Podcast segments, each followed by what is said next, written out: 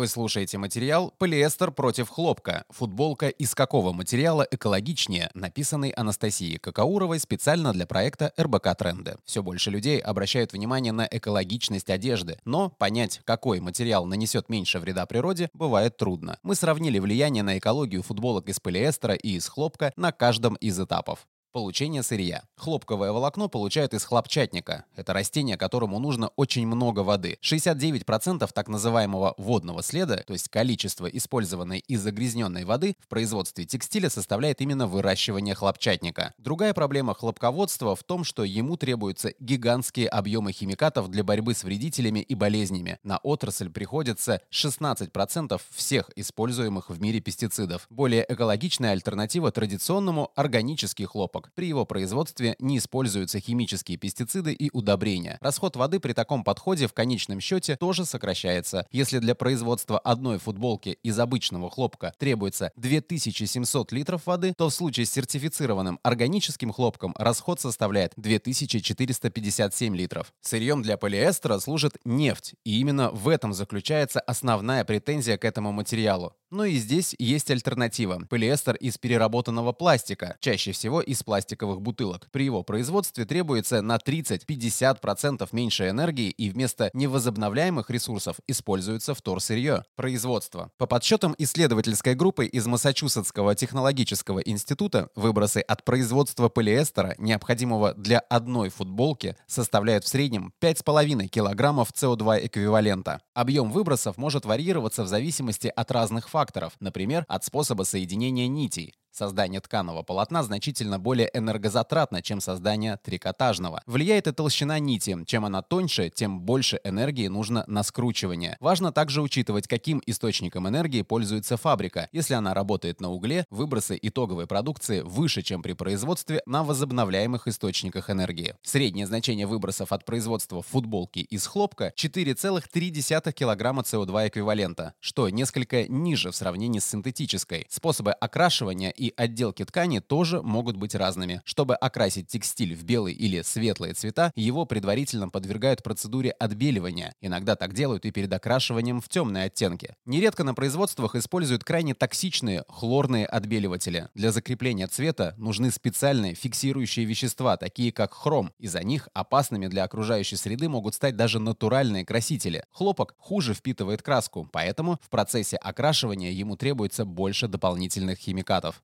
Распространение. Чтобы понять, какая из футболок более экологична, в идеале нужно рассчитать транспортный след каждой из них а для этого отследить всю цепочку поставок. Например, консалтинговая компания Green Delta приводит такой пример цепочки поставок для хлопковой футболки. Произведенное в США хлопковое волокно отправляют на фабрику в Бангладеш. Чтобы произвести ткань и сшить из нее футболки, готовая одежда из Бангладеш едет на продажу в Германию. Но чем крупнее производитель, тем больше участников в этом процессе. Бренды пользуются услугами субподрядчиков, а те – услугами других субподрядчиков. На транспортный след влияет не только география поставок, но и сам тип транспорта. Так, эмиссии от перевозки двух тонн груза на расстояние 5000 километров на небольшом контейнеровозе тип морского судна составляет 150 килограмм СО2 эквиваленте по сравнению с 6605 килограммами от доставки по воздуху. Важно также загруженность транспортного средства, эффективность расписания доставок, используемый вид топлива. Использование. Полиэстер, как и другие синтетические виды текстиля, при стирке выделяет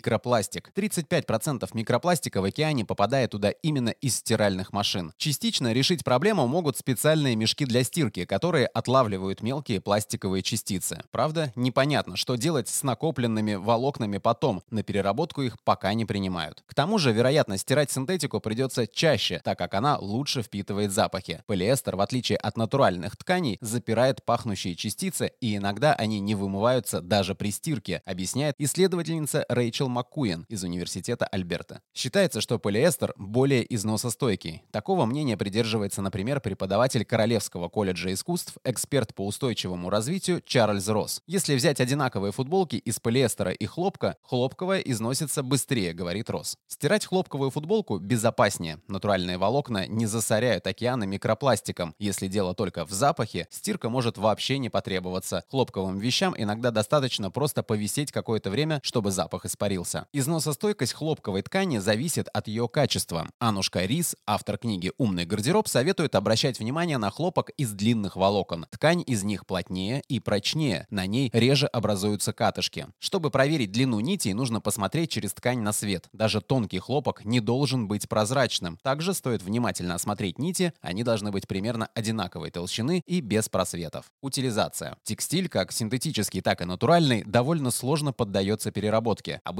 этот процесс представляет собой даунсайклинг, то есть качество переработанного сырья значительно снижается. Из текстиля получается ветошь и регенерированное волокно, материалы, которые можно использовать для шума и теплоизоляции в качестве тряпок для уборки. Только 1% текстиля перерабатывается в материал, снова пригодный для пошива одежды. Всего на переработку попадает 13% текстиля. Футболка из полиэстера не биоразлагаема. Предполагается, что вещи из этого материала не будут разлагаться около 200 лет. Натуральные волокна биоразлагаемы. Правда, если ткани подвергались окрашиванию и другим видам обработки, в них могут сохраняться токсичные вещества, которые при неправильной утилизации окажутся в окружающей среде. Кроме того, если хлопковая футболка окажется на мусорном полигоне, без доступа кислорода для разложения могут потребоваться десятки лет, а в процессе будут выделяться парниковые газы. Что в итоге? На протяжении жизненного цикла футболки на ее экологичность влияет огромное количество факторов, и материал только один из них. Например, исследователь Йост Фохтландер сравнил экологические издержки разных типов текстиля, включая полиэстер, хлопок, нейлон, акрил и эластан. Самые высокие издержки оказались у тонкого тканного хлопкового полотна. Однако в исследовании не учитывается этап распространения, возможность переработки, в нем также не участвует органический хлопок и переработанный текстиль стиль. Аналитики консалтингового бюро McKinsey пришли к выводу, что в среднем самая большая доля выбросов парниковых газов, а это 71%, в жизненном цикле одежды и обуви приходится на производственные процессы. Так что, возможно, лучший способ уменьшить вред окружающей среде не инициировать производство новой вещи. Например, дольше носить уже имеющиеся футболки или покупать новые на ресейле. Читайте и слушайте новые материалы РБК трендов на сайте и в одноименном телеграм-канале.